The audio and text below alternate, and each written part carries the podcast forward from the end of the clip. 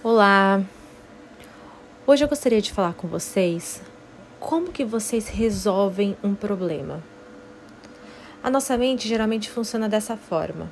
Você tem um problema e você fica falando dele, detalhando esse problema, até conseguir dramatizá-lo. E você repete isso muitas vezes. O que eu faço com meu cliente diante desse padrão de pensamento? Eu faço uma mudança de pensamento onde ele tem uma visão do futuro, uma visão que faça com que ele resolva essa questão.